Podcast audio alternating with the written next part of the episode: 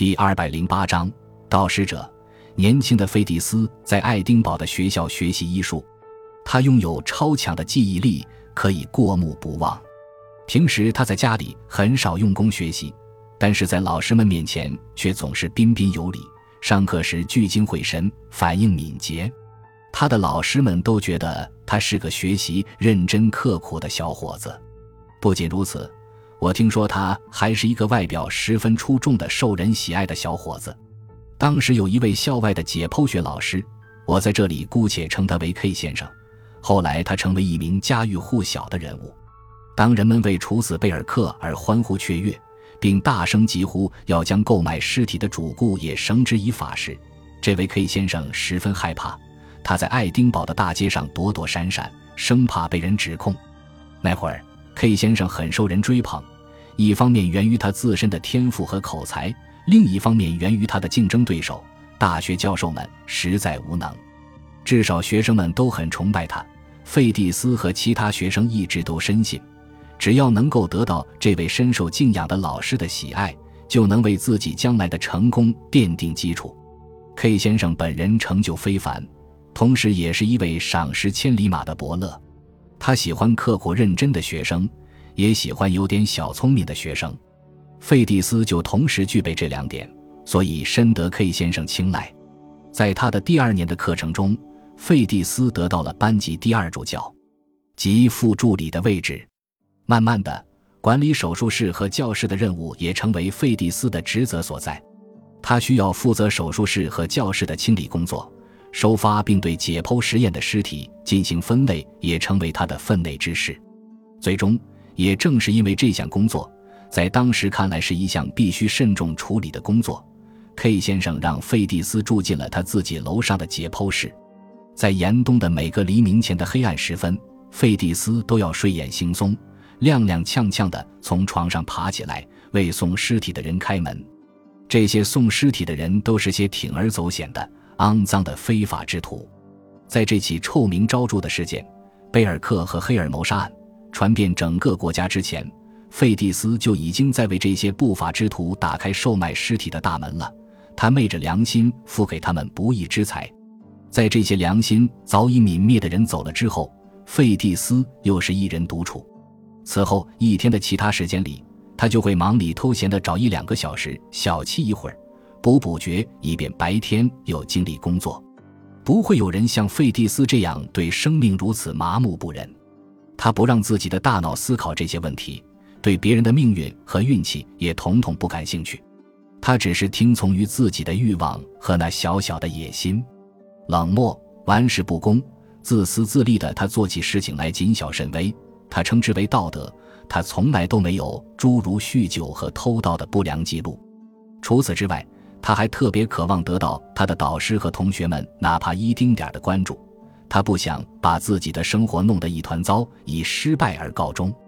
他已在工作中投机取巧为乐，总是当着 K 先生的面时才卖力干活，白天尽量少干活，以此弥补晚上的辛劳。只有这样，他才会感到心理平衡。用于解剖实验的尸体的来源问题一直困扰着费蒂斯和他的导师。医学课堂上，解剖学老师所用的材料随时面临用完的境地，而能够提供尸体的行当不但本身十分令人生厌，而且还容易使所有的知情人处于危险境地。因此，K 先生的做事原则就是在交易尸体时绝不问问题。他们拿来尸体，我们就付钱，一手交钱一手交货。他曾经说过，这是等价交换。他又有点毒神的说道。为了不受良心的责备，千万不要问任何问题。他不知道这些尸体都是谋杀案的受害者。但凡他脑子里闪过类似这种的想法，他都会吓得退缩回去的。然而，他谈论此事时那种轻浮的语气，本身就是对灵魂的一种冒犯，也是对与他打交道的人的一种诱导。费蒂斯经常惊异，为什么尸体如此新鲜。他总是一次一次的在黎明前被面相猥琐、举止卑鄙的无赖叫起床。他迅速整理自己凌乱的思绪，使之清晰起来。这或许要归功于他的导师那一套不太道德但又直截了当的辩护词。费蒂斯清楚自己的职责，简言之就是三个步骤：接过这些无赖拿来的东西，付钱，然后对任何犯罪行为都装作没看见。费蒂斯一贯遵守的沉默原则，终于在十一月份的一天早晨面临了一次考验。前一晚，他被牙痛折磨的整晚无法入睡。他一会儿像一头受困的野兽似的在屋里踱步，一会儿又愤怒的一头栽到床上，最后好不容易才迷迷糊糊入睡，整晚牙齿都在隐隐作痛。忽然，约定的交易信号响了三四下，把费蒂斯从睡梦中叫醒。屋外呼呼地刮着冷风，地上结了一层冷霜。惨淡月光下的城市还在沉睡，但空气里已经出现了一种难以名状的躁动。白天的繁荣景象马上就要在这个城市上演了。盗使者要比往常来的晚了一些，而且看起来今天比往常更想快点拿钱走人。费蒂斯困倦地提着灯指引他们上楼，他仿佛从梦里听到他们在用爱尔兰话抱怨着什么。来者打开袋子时，费蒂斯正倚在墙上打盹儿，盗使者不得不把他摇醒，要求付钱。此时他正好看到了死者的脸庞。费蒂斯惊呆了，赶紧靠近两步，将蜡烛凑近了看。万能的主啊！他喊道：“这是简加尔布雷斯。”来者没有回答，慢慢的向门边走去。我认识他，我告诉你们。